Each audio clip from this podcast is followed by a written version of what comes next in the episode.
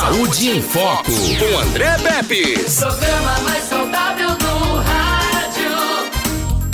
Saúde em Foco. A gente recebe aqui a doutora Vânia Pires, infectologista. Isso mesmo, tá? Muito, muito importante essa especialidade na medicina nos dias atuais, porque é através da infectologia que são tomadas grandes partes das decisões nesse país, inclusive no nosso estado. Então a doutora Vânia, que daqui a pouco vai estar com a gente aqui, vai falar, da, vai falar conosco sobre o atual momento da Covid-19 no país.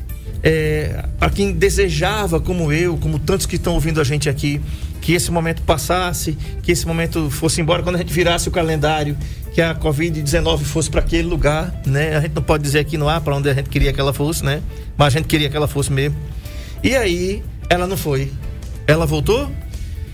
Ela voltou com força, né? A gente já vinha assistindo a, na Europa é, uma, uma segunda onda muito forte provocando lockdown em, em, Portugal, por exemplo, desde a segunda quinzena de janeiro que lockdown, que, que Portugal está em lockdown, está fechado, tudo fechado em Portugal e ainda o presidente, mesmo com o número baixo agora de mortes, ainda não resolveu abrir é, essa economia lá do seu país. Claro, aqui a gente tem outra realidade, mas a gente queria ouvir e foi por isso que a gente lhe convidou para cá. Boa tarde, satisfação tê-la em nosso programa mais uma vez. Oh, boa tarde a você, André, seus ouvintes. É um prazer estar aqui, tentando, é, de, uma, de certa forma, informar aos seus ouvintes que são fiéis, né? Vem mais pertinho um pouquinho. Ok. Isso. Aos seus ouvintes que são fiéis e a gente vai conversar é, de uma forma mais informal. Sim. Mas com o objetivo de, de falar tudo que tem que ser dito para esclarecimento da população. Uhum. Doutora, no Brasil, até hoje, tem 11 milhões 693 mil 838 casos da Covid-19, onde 10 milhões 326 mil 375 pessoas estão recuperadas. Nós temos duas, eh, 284.775 mortes até o momento. Dados estarrecedores, números que assustam, né? A minha pergunta é: a Sociedade Brasileira de Infectologia, da qual a senhora faz parte, esperava é, porque no ano passado a senhora, eu lembro de todas as datas. A senhora teve com a gente aqui em, em fevereiro do ano de 2020 e disse: André, vamos contar de 15 a 20 dias após o carnaval, porque vocês vão ter uma surpresa. Essa previsão se concretizou, todo mundo sabe o que, é que aconteceu depois do carnaval de 2020, né? Explodiu no Brasil a Covid-19. Muito bem.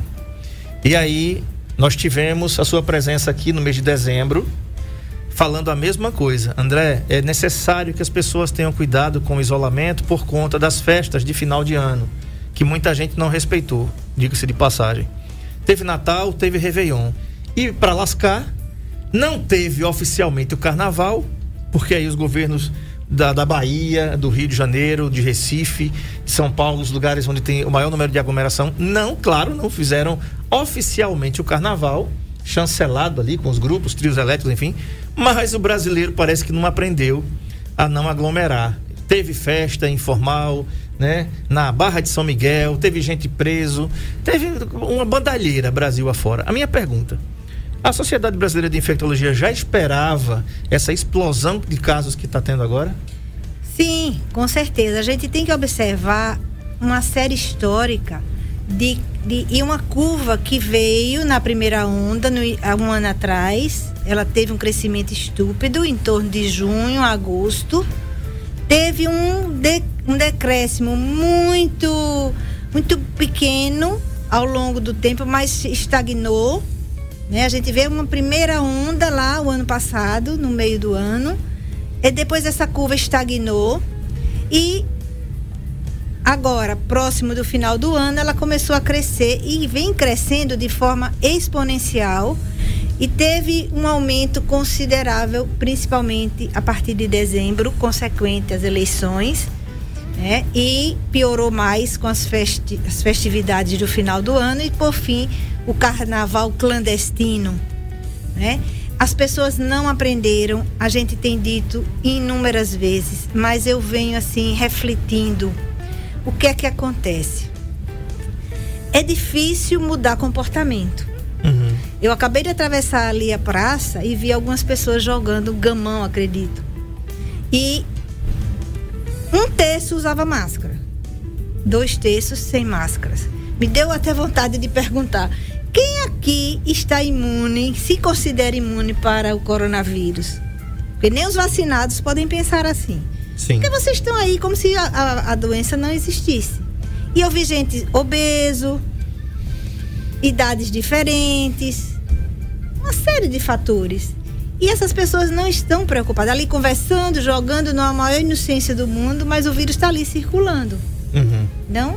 É, Eu não sei o que é que pode acontecer daí. Imagine isso numa aglomeração, numa festa, todo mundo cantando, dançando, gritando, bebendo. Imagine tudo isso acontecendo. A, a sociedade se preocupa muito, mas é difícil você, hoje, no Brasil e no, principalmente no Brasil e em alguns países do mundo pode estar acontecendo também, você ter uma consciência como população leiga se as pessoas que têm mais o poder de intelectual, o poder de decisão, o, aquela pessoa que faz a diferença na informação, tem diversidade de ideias. Né? Uns dizem use máscara, outro diz não usa máscara. Um diz toma vacina, outro diz não toma vacina. Tome remédio, não toma remédio. Não tem tratamento precoce, tem tratamento precoce. Então, como é complexo para as pessoas que não sabem, que não têm poder de, de, de discernimento, que não têm espírito de análise crítica, definir o que é melhor para si, se nem as autoridades se entendem. E essa é a nossa vibe, como diz, né, da atualidade, que nós estamos vivendo hoje, é, cansados. Há poucos minutos atrás eu abri meu WhatsApp e, e eu vi uma discussão de grupos que estão tão aguerridos que eu até me preocupei. Eu conversei com uma amiga minha e disse, gente, as coisas estão de um jeito que as pessoas estão agredindo os outros, com até risco de vida. Risco de matar, entendeu? Eu acho. Porque é uma agressão tão explícita que eu acho assim, opiniões podem ser diferentes e a gente tem que respeitar as opiniões, mas não, não necessariamente temos que aceitar. A gente respeita as opiniões diferentes.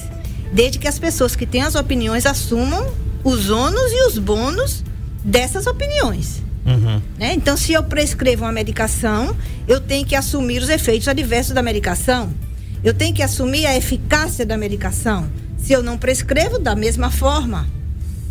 Da mesma forma, eu tenho que ter responsabilidade no meu escrever, né? Sim. Então, e- essa é a situação que a gente vive hoje no país de, de confusão mesmo de informação, de condutas. E é cansativo demais, demais. Eu estou ficando cansada. É, eu, os profissionais de saúde estão esgotados, né? É, e assim, a gente percebe que se a gente pudesse.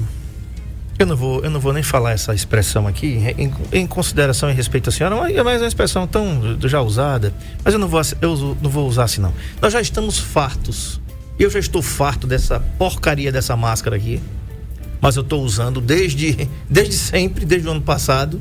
Desculpem, né? Quem tá. Né? É, é, não aguento né, ter que usar isso. Mas eu uso. Eu tive Covid-19 no dia 29 de maio, doutora. Desde então, eu passei 30 dias em casa, já repeti aqui inúmeras vezes. Nunca passei 30 dias longe desse estúdio, porque eu, eu amo fazer isso aqui. Eu passei 30 dias longe daqui, né, contando com o apoio da direção dessa casa, dos meus colegas de trabalho. Eu acho que foi um dos primeiros que fui infectado aqui. Né? Fui tratado, é, não tive maiores problemas, tive 20% de comprometimento pulmonar, que hoje já não é nada. Ah, Os estudos indicam que se eu tiver uma gripe, eu vou ter 20% de comprometimento em pulmão, é mentira minha? É verdade. É verdade. Então você gripado, não fique preocupado não, apareceu 20% lá na tomografia, você gripado vai ter do mesmo jeito. Então, para quem ficava, eita meu Deus, tal, tive um ataque de ansiedade por conta disso. E sabe como é que eu resolvi, doutora? Tava na porta do, do, do, do, do- ambulatório de cinema gripal, peguei meu carro, abri os vidros, digo, vou dar uma volta na, na L220, com tudo aberto para eu conseguir respirar. Botei uma música instrumental ali, Digo, eu preciso controlar a ansiedade, porque se eu for para um hospital do jeito que eu tô aqui, eu posso ter uma coisa ruim. Né? Como Exatamente. tantas pessoas que têm ansiedade ou que não tinham ansiedade começaram a ter ansiedade por conta desse terrível mal. Vamos lá. É, eu concordo com a senhora quando fala de agressões gratuitas, inclusive a Ivanessa Porto está aqui no, no- no nosso chat aqui no NN Play. A Rosiette Nobre diz assim: parabéns, doutora Vânia, sua competência e amor ao próximo é imbatível. A Maria Dinete diz boa tarde.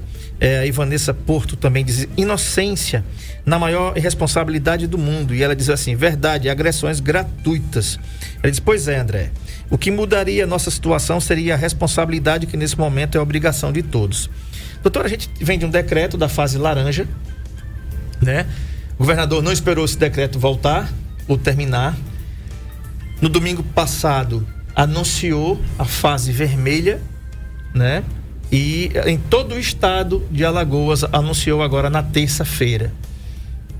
Anunciou a fase vermelha em todo o estado, restringindo alguns horários, restringindo transporte municipal que ele já abriu mão, já deu, deixou 30% de uso. A gente percebe que há um esforço. Eu quero que vocês entendam uma coisa, tá certo? Em primeiro lugar, eu não ganho nada de governo nenhum. Eu não estou aqui para defender governo nenhum. Nem A, nem B, nem C, nem direita, nem de esquerda, nem de cima, nem de baixo. Eu não estou falando disso. Aí, é, vem aquela questão, doutora. Né? O pessoal dos restaurantes e bares estão pedindo para o governador abrir pelo menos no horário do almoço, para que eles não fiquem completamente parados. Eu acho ah, justo Acho justo. né? Eu acho justo é, é, é, o governador e sua assessoria pensarem sobre isso, né? Para que a, a, a roda da economia ela gire. Todo mundo precisa trabalhar e toda atividade ela é essencial. Mas tem os seus os seus algozes, né, doutora? A gente tem um extremo. Olha aí, ó, o boletim diário da Covid-19 que o que o Marco Aurélio está colocando aí. Em Alagoas, até até ontem, Novos casos, 794, recuperados 437, 20 óbitos. E a ocupação hospitalar em UTI está 89%. Tá aí, Marco Aurélio colocando aí em Arapiraca, os curados, hos- hospitalizados, atendimento no dia, óbitos no dia, tá? Tá aí, e tá no Brasil aí.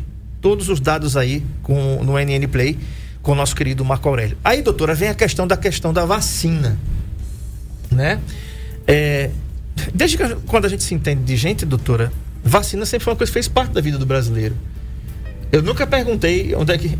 Eu levei dois filhos para vacinar. Eles têm 13 e 15 anos, respectivamente. Eu levo no posto de saúde para vacinar. E nunca perguntei de onde é que vem essa vacina. Sabia que eu nunca perguntei, porque nunca me interessou. Eu queria saber o seguinte: não importa, eu quero imunizar meus filhos. E é, virou uma guerra isso aqui, né? Virou uma guerra. É, as pessoas pa- pararam a passaram a não respeitar o direito do outro de dizer eu não tomo, eu tomo, eu não tomo. Começaram a se agredir, né? A senhora como um infectologista, a senhora poderia dar uma palavra em relação a isso? É, as pessoas arrumam desculpas. O Brasil, o consórcio do Nordeste, ontem comprou 37 milhões de vacinas, a senhora ficou sabendo disso? Consórcio no- do- dos, dos governadores do Nordeste adquiriu a Sputnik V. Certo. São 37 milhões de vacinas que o Nordeste comprou para atender a sua população. Ainda não foi homologada ou chancelada pela Anvisa essa vacina, mas será. Se ela tiver os estudos que comprovem. E eu queria que a senhora explicasse isso, doutora, para que as pessoas possam entender de uma vez por todas essa questão, né? É, quando é que uma vacina ela é confiável para se tomar? E se a gente pode tomar qualquer uma que vier? É, veja só, o Brasil ele tem essa característica. O Brasil é o melhor país do mundo em relação à imunização. O Brasil tem know-how, tem capilaridade. Ele está pronto para vacinar milhão, um milhão de pessoas por dia. Isso já está dentro do, da característica, da cultura do Brasil. A gente haja vista vacinas de pólio em massa, vacinas de gripe, que vai chegar agora no i- 12 de abril, mais ou menos, no SUS. É, e a gente consegue vacinar muita gente no dia a dia. Mas é preciso que haja vacina disponível. É, eu não vou me ater a, a- a dificuldades de aquisição de vacinas, eu vou me, me- me ater sobre qualidade de vacina. Sim. Nenhuma vacina em país algum vai entrar se não tiver estudos, porque as agências que são reguladoras de medicamentos, no caso do Brasil, a Anvisa, ela tem que ser ouvida e chancelar a entrada daquela vacina específica, seja qual for a vacina, no país. Baseada em estudos. Antigamente tinha, tinha que ter os estudos dentro do Brasil e hoje em estudos feitos internacionalmente em países que, claro, têm a segurança. Sim. Então, para entrar uma vacina no Brasil, seja de qualquer natureza, e a Covid não é diferente, ela precisa ter qualidade, ter eficácia, ter segurança e ao longo da vacinação vamos observar a eficiência da vacina. São três, três situações que a gente tem que entender. A segurança da vacina, ela é observada nos estudos de fase 2, onde milhares de pessoas tomam as vacinas e aí se verifica qual é a reação adversa que aquela vacina vai ter. Vai ter febre, vai ter dor local, vai ter uma reação mais exagerada ou não. E ali vai ser analisado se aquela vacina é segura para ser administrada na população. Isso é a fase 2, é, é a segurança da vacina. Daí vem a fase 3 de eficácia, onde você aumenta aquele número de pessoas vacinadas e você vai ver, de acordo com exames específicos, o quanto daquelas pessoas vacinadas foram realmente imunizadas através de exames laboratoriais e de transmissão. É, uma vacina, ela tem, cada vacina tem sua peculiaridade, isso vai de acordo com o número de casos no momento. Por exemplo, uma vacina onde a doença é rara, ela tem que ter uma eficácia muito alta uhum. mais de 85%, como é o caso da febre amarela e outras vacinas. A sarampo, por exemplo, e outras vacinas. A vacina de tétano é 100%. Eu acho que é a única que tem 100%. A, a de HPV também para os sorotipos que tem a vacina de HPV. Como nós temos muita gente tendo Covid nesse momento, a gente não precisa de uma eficácia tão alta. Se a gente tem uma eficácia acima de 50%, ela consegue conter a transmissão. Tanto é que em Serrana, em São Paulo, está sendo vacinado os 30 mil habitantes daquela região para se ter certeza de quantos por cento de pessoas vacinadas vai ser necessário para que a doença pare de transmitir, para que o vírus pare de ser transmitido. Eu estou sendo clara? Sim, com toda certeza. Bom, então, uma vacina no Brasil que tenha mais ou igual 50% de eficácia, ela é considerada uma vacina eficaz. A eficiência dessa vacina vai ser observada quando inferirmos na população a vacinação. Aí a gente vai ver quando é que vai parar a transmissão. Quando é que os pacientes vão deixar de se internar em UTI e morrer? Hoje já se sabe que se você é, toma as duas doses de vacina em tempo hábil, depois de 15 dias da segunda dose, a chance de você se internar e morrer é praticamente 100%. Uhum. Não é isso? Mas isso a gente quer ver na população, com pessoas imunossuprimidas, com transplantados, com cardíaco, com diabético, com pessoas jovens, saudáveis. Então, essa população heterogênea, ela tem que ser observada, que isso não se faz em estudos. Nos estudos você vai selecionar alguns pacientes. É por isso que a vida real, o estudo de vida real, é muito importante. É o que está sendo feito hoje no mundo. Uhum. Não é isso? Doutora. Então, cada vacina tem uma característica e a gente tem que respeitar o que a ciência orienta. Perfeito. Você pode participar pelo 996398389. Marco Aurélio colocou aí na tela. 996398389. O assunto é o atual momento da Covid-19 no Brasil com a infectologista a doutora Vânia Pires, que está aqui com a gente. Doutora, eu tive vendo, eu gosto muito de estudar, as pessoas que me conhecem sabem disso em relação ao, ao meu trabalho. Houve uma pesquisa em São Paulo, feita essa semana, que 36% dos profissionais de saúde já apresentam 36% menos menos infecções, menos problemas com os profissionais de saúde na cidade de São Paulo, que é um monstro, né? O estado de São Paulo é um monstro de, de cidade. Sabe por quê? Por causa da vacina. 36%, gente. É quase, é, é, é quase pertinho do, da, da metade.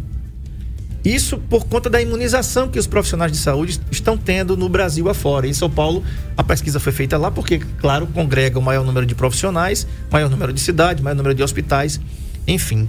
Agora, é, quando se fala, por exemplo, nisso, é, a gente vem, a gente vem trazendo essa, essa, essa questão de logística, que a gente sabe que o Brasil é um, é um país de, de, de distâncias continentais, né? A gente tem do Oiapoque ao Chuí tem muito chão, né? Uma população enorme. Uma população enorme. É, a gente tem essa questão da mobilidade, a questão agora dos, das pessoas que têm comorbidades. Agora, doutor, uma coisa que a gente percebe é quando a Coronavac, por exemplo, ela tem 50,38% de eficácia.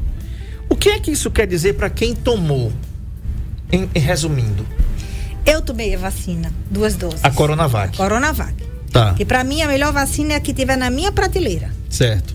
Né? Sim. For, todas foram estudadas. Todas têm eficácia, acima de 50%. Não adianta eu querer uma vacina moderna, que é meu sonho de consumo, se eu não tenho acesso a ela. Sim.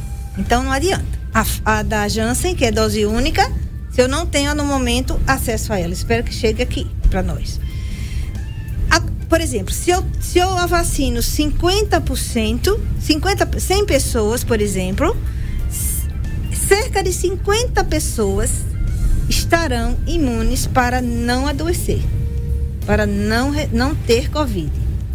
E dessas 100 pessoas vacinadas, das 50 pessoas, 95%, 95% ou quase 100 não terão é, a doença grave.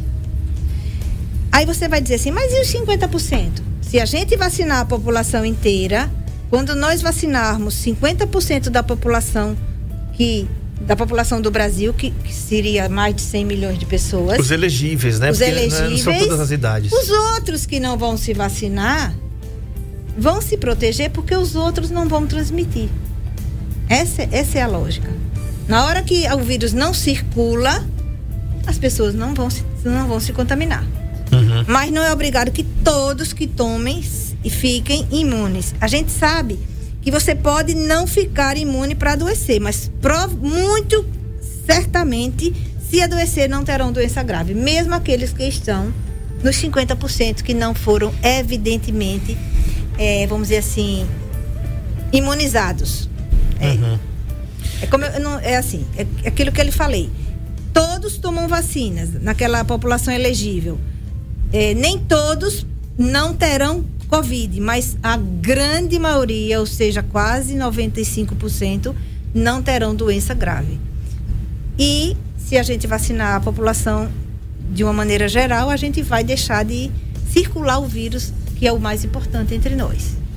Ok, quero mandar um abraço aqui para Fátima, no estacionamento da usina Coruripe, estacionamento de cana da usina Coruripe, que não perde um saúde em foco. Ariane, tem um recado aí, né? Tem uma mensagem aí é, se for referente aí a, a, nossa, a nossa entrevista, tem, tem duas mensagens aí de voz. Vamos lá, vamos ouvir? Coloca o fone, doutora. Boa tarde, André. Boa tarde, doutora. Aqui é o Jailson, do bairro Cavaco. É, doutora, eu tive. Eu peguei essa doença miserável é, o ano passado, né? E eu nunca fui mais a mesma pessoa. E olha que eu sou atleta amador, né? Sempre tive uma saúde boa, mas não fica a mesma coisa. E na, na época que eu tava ficando bom, eu comecei a sentir o cheiro, um cheiro doce no meu nariz, tudo doce, tudo doce. Tudo bem. Quando foi essa semana, minha esposa tá botando álcool aqui no meu carro, limpando o carro com álcool. Quando eu cheguei, que eu senti aquele cheiro de álcool, daí chega, eu estranhei. E daí veio de novo aquele cheiro doce no meu nariz e até agora eu tô com esse cheiro doce no nariz. E não tô sentindo outras coisas, só esse cheiro doce. Tudo é doce, tudo é doce. Se é normal, é sequela ou que danado pode ser? Obrigado, eu tô ouvindo aqui, tô ligadinho. Muito obrigado, Jailson, do bairro Cavaco, onde eu moro. Doutora, o Jailson, responde a pergunta dele, por gentileza. Oi, Jailson. É, muito obrigada pela sua pergunta, bem, bem pertinente. Veja só, a, a doença COVID, ela pode se manifestar em qualquer órgão, né? E ela provoca uma inflamação em qualquer órgão, fígado, rim, músculo, cérebro, olho, ó, é, nervos periféricos. E um deles é os nervos periféricos do olfato, que está dentro do nariz, e, e nasofaringe. Então, algumas pessoas, dependendo do número de vírus que você é, é, recebeu durante a sua contaminação, elas vão, vamos dizer assim, destruir esses nervos periféricos que são responsáveis pelo olfato e pelo paladar. E aí, esses nervos podem se regenerar. Isso é uma coisa lenta e dependente do, do grau que foi agredido. E pode, é, vamos dizer assim, se recuperar. Isso pode levar pouco tempo ou um tempo mais longo. Existem uns, umas fisioterapias olfativas, onde você passa é, é, algum tempo fazendo durante o dia, duas, três vezes ao dia, é, é, experimentando cheiros, como café, passando dois minutos cheirando assim um minuto. Eu não sei exatamente o tempo, eu tenho até essa programação. E você vai, é a, é a fisioterapia quem orienta isso. Você vai sentindo cheiros e você vai recuperando esse olfato. Então existe esse exercício. Depois eu posso passar para o André e o André Perfeito. passar para você. Tá certo. Eu tenho isso no meu, no meu WhatsApp aqui, nas minhas informações. É, em relação a esse performance, eu já vi várias vezes é, atletas, amadores e profissionais chegarem para mim e dizer, doutora, eu tô uma véia, eu não consigo mais nem correr. Você me desculpe é o palavrão aqui. Porque eu era, eu corria 40 quilômetros e hoje eu não corro nada. E a gente tem que entender que toda a musculatura foi inflamada, como a gente diz, você ficou um homem inflamado. Você inflamou o músculo do coração, inflamou, inflamou o pulmão e inflamou os músculos esqueléticos que faz, que são responsáveis pelo por todo o exercício. Então, essa recuperação é lenta, gradativa, mas vai chegar um momento que você vai se recuperar. Mas precisa um condicionamento, você vai reaprender a, a voltar seu performance anterior. É, se falava, desde o final do ano passado, de novas cepas no Reino Unido, na Europa, enfim, em vários lugares e, claro, aqui no Brasil também, complicando a situação lá no Amazonas. Essas cepas invadiram aqui o Brasil, já está, ela já está entre nós aqui. É previsto, doutor, isso é normal numa pandemia acontecer o aparecimento dessas novas cepas? Porque uma parte da imprensa noticia isso como se fosse uma grande novidade, né? Eita, uma nova cepa do vírus aconteceu não sei aonde, não sei aonde. E por que que isso acontece, doutora? Por que que surgem novas cepas? Os vírus, eles se multiplicam é, a cada vez que ele infecta uma pessoa, aí ele vai multiplicar, infecta outra e assim de uma forma exponencial. Por exemplo, hoje no Brasil nós temos uma taxa de, de transmissão de 1,23, ou seja, 100 pessoas transmite para 123 pessoas. Aquelas 123 pessoas você multiplica mais 0,23 e assim, de forma exponencial, uhum. você vai aumentando. É uma progressão geométrica. Uma progressão geométrica. E com isso os vírus vão se multiplicando e o vírus tem um problema. Quando ele se multiplica, ele tem que copiar o alfabeto, que é o RNA dele. Tem que copiar. Na hora que ele copia, ele erra aquela sequência de proteínas. E daí ele faz uma mutação. A, o vírus X não é igual ao vírus primário, o vírus que deu origem ao vírus X, porque ele mudou a forma de, de formar a sequência lá do, do genética. Uhum. É, essas mutações vão, várias mutações produzem o que a gente chama de variantes ou cepas, que são diferentes das originais. Então, no Brasil nós temos duas, a P1 e a P2 que deu origem, que se originou lá em Manaus a importância desse, disso?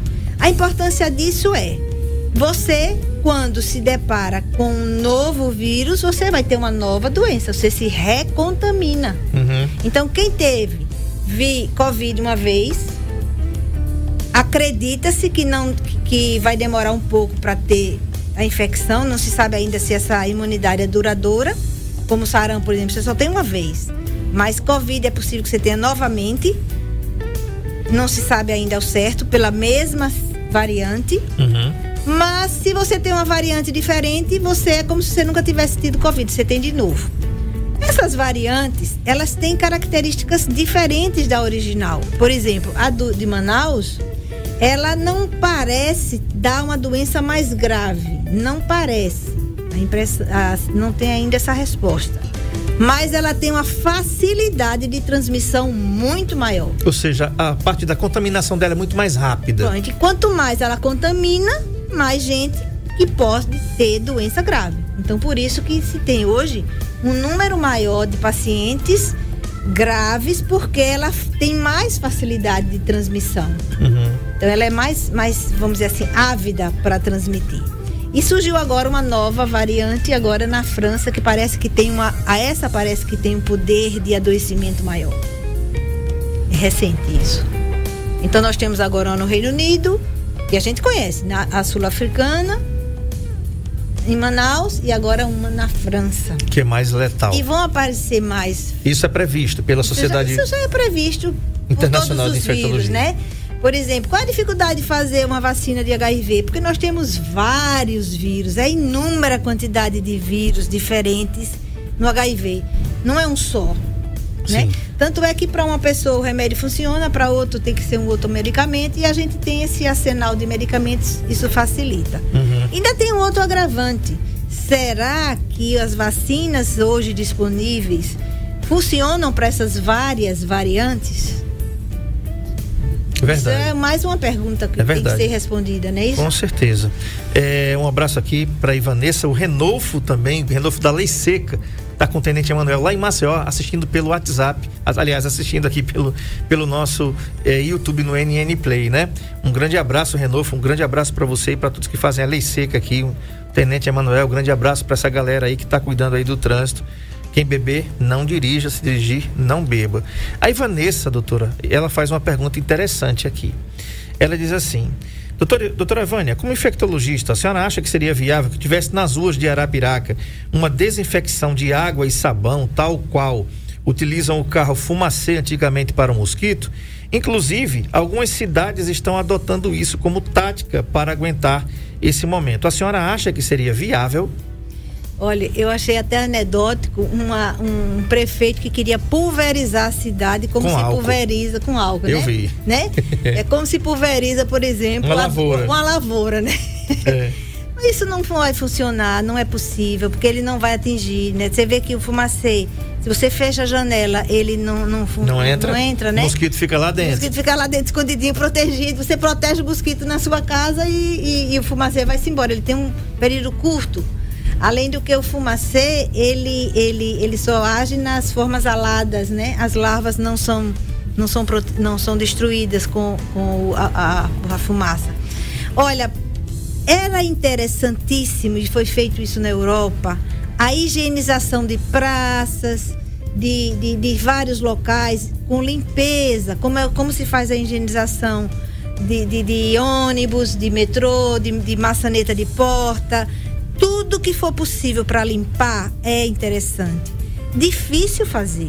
Eu não vou dizer que é fácil. Não é, não é fácil. Nem vou estar preconizando isso, porque eu acho até que é quase que impossível você atingir 100% das, dos locais que devem ser higienizados. Agora, quanto mais você. Por exemplo, quando eu chego no meu trabalho, a primeira coisa que eu faço é lim- higienizar minha bancada. Eu higienizo meu, minha caneta, meu carimbo, eh, meu material de instrumento de trabalho.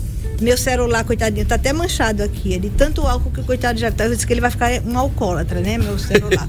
mas mas é, é higienização própria, né? É, Com isso eu tô querendo me proteger. Mesmo que tenha tomado as duas doses da vacina, eu não tô em- eu não sei se eu tô nos 50% protegido. Eu não tenho essa informação.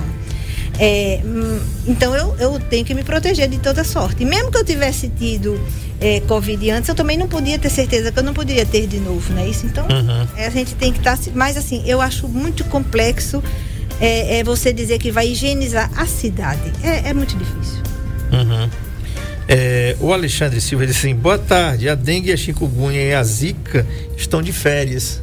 Ninguém não, fala mais não disso, estão não. tá, não. de férias, não estão. Estão, estão presentes. Estão ativas. Estão ativas. É só chover e juntar, é, é, vamos dizer assim, saco de lixo, é, é, é, material que possa é, conservar água por algum tempo. Uhum. Não estão de férias de jeito nenhum. Tem- e, e pode ser confundido com Covid também, que é um problema, né? E aí vem a gripe, né? A gripe Tá já está nas portas. Já está nas, nas portas. tá na porta. O Antônio Carlos Santos Pires ele diz assim: uma ideia interessante.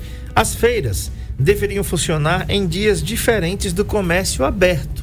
Doutora, o, o governo tomou uma série de medidas. Em alguns países, inclusive, fez, fizeram lockdown. Em Curitiba, o prefeito Rafael Greca decretou lockdown, tudo fechado, né? Doutora, é uma medida extrema, é uma medida que mexe com todo mundo. Né? A gente passou por isso no ano passado, tudo fechado, né? A gente não, quer dizer, no Brasil não teve lockdown, né? Mesmo como teve em Portugal, como eu estou dizendo, tenho parentes e amigos que moram em Portugal, está fechado, gente, tudo fechado, shopping, bar, tudo, menos supermercado e farmácia. E um detalhe, viu?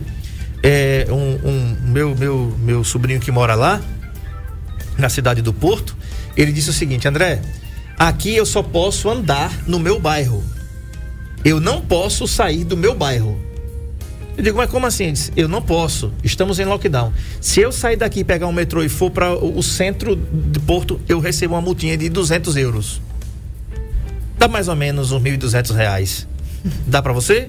Pois é. Isso é em Portugal, que a gente fica tirando onda lá deles. Um detalhe que ele me falou, devia ter pego o depoimento dele para trazer para cá, né?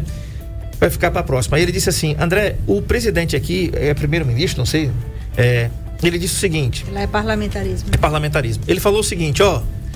É, nós tínhamos um total de mortes. Já, já atingimos, André. Estamos em lockdown desde janeiro, do final de janeiro desse ano, na segunda quinzena de janeiro, melhor dizendo, até agora.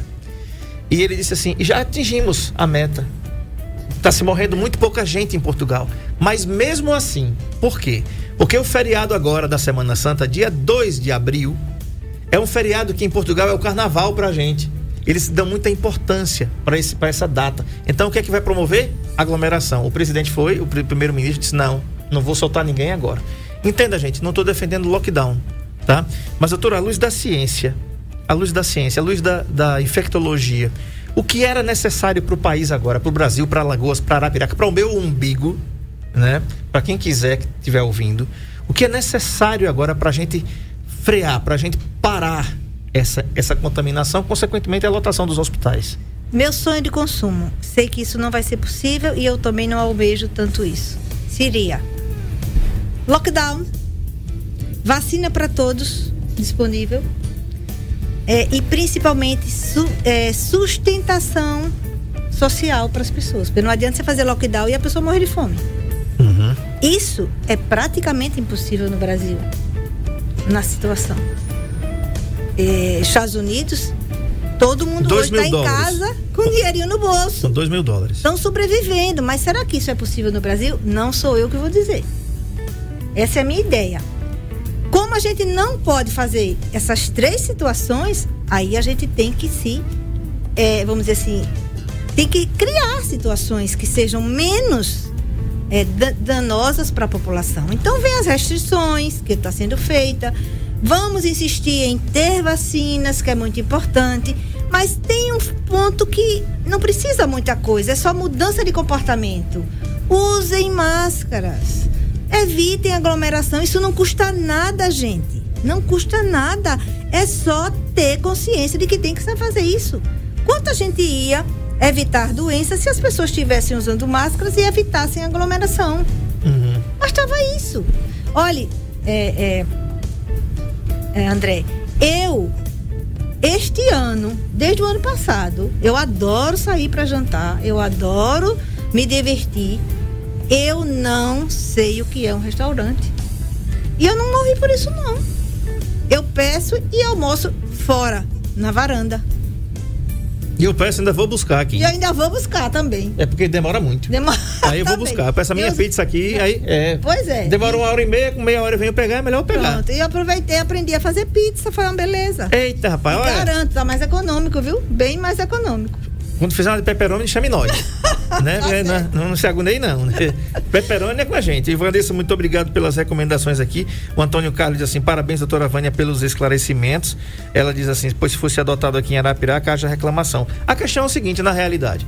Doutora, por que, o, por que a senhora defende o lockdown? Claro, vejam que a doutora falou, viu? Para ninguém daqui sair. Daqui a pouco tá, tá, tá ameaçando a doutora aqui. A doutora falou lockdown com uma resposta social para ele. Claro. Quem ficar em casa não vai ficar com fome. Porque aí vai falar, é atividade essencial. Peraí, o vendedor de macaxeira é essencial. né? O vendedor de ma... eu preciso comer macaxeira, eu vou comprar macaxeira onde? Se, é, é, todo mundo é essencial. Na minha opinião, humilde opinião, toda atividade ela é essencial. Toda. Por que ela é essencial? Porque as pessoas estão comprando as coisas e vendendo as coisas. Olha como a roda da economia. É uma cadeia, É uma né? cadeia. Cadeia. Eu preciso do vendedor da macaxeira, gente. Né? Todo mundo precisa do vendedor da castanha de caju que está ouvindo a gente agora ali na rua Rio Branco. Aquela galera toda que está vendendo frutas. Precisa legumes. vender para comer também. Pois é. Os, os transportadores das vans, gente, foi liberado para vocês 30%. É, cumpre esses 30%, higieniza a galera que entrar na sua van, você pode ser contaminado. Grande Obriga abraço. o uso aqui. de máscara. Né? Obriga o uso de máscara. Só Agora- entra na van quem tiver de máscara. Exato. Agora, doutora, uma coisa importante que a senhora estava falando aqui comigo em off. A Covid-19, no ano passado, pessoas- algumas pessoas jovens, inadvertidamente, assim, não, isso só pega em velho. O perfil das pessoas que eram contaminadas no ano passado eram pessoas mais velhas, mais idosas, na melhor idade. Mas, doutora, agora, de 30 anos para lá, já está na lista. E tem muita gente morrendo com essa faixa etária. Explica o que foi, que mudou, doutora? Uma das coisas que se observou é que o perfil da das mortes, ela passaram a, a- atingir pessoas mais jovens. Por exemplo, é, dificilmente a gente vê mais de 85 anos com, com mo- mortes aqui no, no- no estado mesmo, no país, no estado. Porque essas pessoas já estão vacinadas, né? Já foi a vacinação que já teve algum efeito. E a gente tá vendo mortes, eu vi de ontem, de 35 a 80 anos. Então são essas pessoas que ainda estão se vacinando. E aquelas de 35 que nem, Tiveram nem acesso. tiveram acesso ainda para se vacinar. Como você falou, é, é esse impacto que houve na redução de mortes em profissionais de saúde. Uhum. né? Quantos perderam vida Verdade. profissionais de saúde? Uhum. É, e, e como a exemplo de, de tanto a favor como contra, por exemplo, a Suécia, a Suécia ela não fez restrição de aglomeração e hoje é o país no mundo que tem mais transmissão e morte é a Suécia. Não é divulgado isso. E não é um país lá- pobrezinho, não. não é um país pobre, Lascado mas eles, a eles optaram para todo mundo se contaminar. Como se fosse extinguir Há o um- vírus. há um- a imunização de rebanho de forma É, comunitária. Só que esqueceram que tem as variantes. Uhum. É isso? E as recontaminações. É, é, enquanto isso, a, a exemplo de Portugal, a Alemanha hoje está em lockdown desde outubro. Não ficam três pessoas que não sejam da mesma família na rua conversando. Três pessoas não ficam. No máximo você pode ficar conversando com uma outra pessoa. Isso foi dito a mim por um paciente que hoje mora em Berlim e a gente é, é, faz é, uma, reuniões é, online e ele me passou isso. Ele disse: eu estou desde outubro, eu só saio do meu apartamento para as minhas necessidades essenciais. Doutora, é, para a gente quase finalizar aqui a nossa entrevista, duas perguntas ainda. A senhora falou que tomou a vacina Coronavac, é, da Sinopharm, e eu queria lhe perguntar uma coisa. Ah, para quem está ouvindo a gente, tem muita. É porque, não, é porque a mídia não diz, né? Eu perguntei à doutora, a, a enfermeira Mônica Suzy, que é responsável pelo programa Nacional de Imunização aqui em nosso município, na segunda-feira atrasada, aqui no nosso programa. Ela, tom, ela, ela não tomou ainda, não sei se ela tomou. Ela tomou, não, ela tomou. tomado, ela ela tá tomou, na- ela tomou essa linha- semana. na linha de frente. Quando ela veio, ela não tinha tomado, não, mas ela tomou essa semana. E eu perguntei a ela se ela já tinha alguma notificação sobre algum efeito adverso, alguma reação à Coronavac. A senhora tem ciência no Brasil, como infectologista, como membro da Sociedade Brasileira de Infectologia, de alguma reação à Coronavac? Grave não. O que se sabe é de, alguns casos de trombose pela AstraZeneca na Europa, é, que as pessoas alegaram que era devido à vacina e hoje, à luz da ciência, é, identifica-se que não teve relação com a vacina, até porque os 70 casos de, de trombose que, que aconteceu com os pacientes vacinados foi menor do que na, na quantidade de pessoas com trombose de pacientes não vacinados. Mas Então, Coronavac não. não foi Coronavac, foi AstraZeneca. E por isso alguns países, porque tem outras vacinas, porque se só tivesse AstraZeneca estaria vacinando, não é o caso do Brasil. Sim. Gente, não é o caso do Brasil. Como eles têm outras vacinas, eles optaram para fazer, por enquanto, outras vacinas, mas a, a Organização Mundial de Saúde já definiu que o número de casos de trombose na população é menor do que a esperada sem vacina. Então, não tem relação com a vacina. Uhum. É, em relação a, a, alguns casos que foram é, encaminhados para notificação em Alagoas, eles foram, tipo assim, pessoas que estavam doentes, já incubando a doença e, e apresentaram sintomas de Covid, mas sequer tinha, tinha tomado a segunda dose e tinha dois dias que tinha tomado a primeira dose ou um dia. Mas não foi nada importante. Ok. E por fim, doutor, é o seguinte: as pessoas podem per perguntar o seguinte: vem cá, se tiver lockdown, né? Se, se fechar tudo, é, o coronavírus pega pelo ar? É? Ele pega pelo ar se ninguém estiver na rua, doutora, que a transmissão se dá pelo contato. Então, se você reduz o contato, é lógico. Se a teoria diz que eu reduzindo o contato, eu reduzo contaminação. Então, o coronavírus pega no ar, assim, se não tiver ninguém na rua, passar um vento, eita, eu peguei coronavírus na rua sozinho, pega? Não naturalmente. Primeiro que eu acho que não vai ter lockdown, não né? acredito Sim, nisso. Também né? não. Eu espero que não precise, eu né? também. Eu espero que não precise. Ninguém está querendo que tenha lockdown. A gente seria é o extremo, né? Uhum. É importante saber isso. E lockdown só se tiver essa vacina, porque lockdown não tem que ser eterno, tem que ter um período mínimo. Temos vacina, 15 dias de lockdown mas teria que ter assistência é, de financeira para quem precisa comer e, e, e se sobreviver, vestir, sobreviver e tem que ter vacina, porque senão não adianta, vai ser lockdown a vida inteira, não existe uhum. isso. Mas eu não acredito que a gente tenha não. Perfeito. Mas assim, é, só existe pulverização do vírus no ar se houver, por exemplo, a nebulização, como é o lugar do UTI, é, é, ventilação mecânica. Fora isso, é gotículas. Gotículas é pesada. Você fala, ela desce e vai para o chão. Ela não fica suspensa no ar, pulverizada. Uhum. Pulverizada é se ela sofrer é, aer, é, aerosóis, uhum. né? Então isso não se dá no dia a dia, na, socialmente falando. Então, se a gente ficar em casa, não vai ficar vírus feito uma nuvem circulando, não. Agora, se você se abraça com uma pessoa, se, se a pessoa lhe, lhe, lhe beija e, e, conversa alto perto de você e tiver um sem máscara, aí sim. Muito bem, Ariane, tem algumas mensagens aí, você pode soltar pra gente, são duas mensagens, se eu não me engano, pra gente deixar os nossos ouvintes aqui sem resposta. Vamos lá. Boa tarde, André. Boa tarde, Ariane. Boa tarde, doutor. Bom, a, a minha companheira, ela passava sete dias de forma insuportável. Boa tarde, André. Boa tarde, Ariane. Boa tarde, doutora. É, doutora, minha pergunta é o seguinte: nós já tivemos algumas epidemias, não é como o H1N1. Em 2014 teve a possibilidade de ter uma epidemia de ebola e agora tem o coronavírus. Eu queria saber da senhora o seguinte: o que é que a sociedade aí dos infectologistas é, passam de informação para as autoridades, tipo assim, uma prevenção para que não aconteça mais pandemias como essa? Quais seriam é, os cuidados que os governantes deveriam ter e as orientações a serem passadas para a população para evitar ou até mesmo diminuir não é, o resultado dessas pandemias. Então, uma boa tarde. Eu sou o Júnior de Paulo Afonso. Obrigado. Muito é, bem. Veja só, ebola é um vírus que é restrito a uma região, graças a Deus, porque ele tem uma mortalidade impressionante. Eu não quero nunca me deparar com esse vírus na minha frente. É, até nos preparamos uma época, há uns três anos atrás, para receber ebola, mas graças a Deus não saiu do, do reduto. Ah, a vacina de ficou lá, localizado, vamos dizer assim. É, a vacina de gripe. A gripe é um vírus sazonal, ele tem dois meses para circular, ele não tem capacidade de transmissão igual ao coronavírus, por isso que ele vem, faz aquela curva e desaparece. Pode todo mundo adoecer, mas vai desaparecer. Temos remédio, o oseltamivir, e temos uma vacina eficaz. 70%, viu, gente? 70% de eficácia. Não é 100%, mas funciona.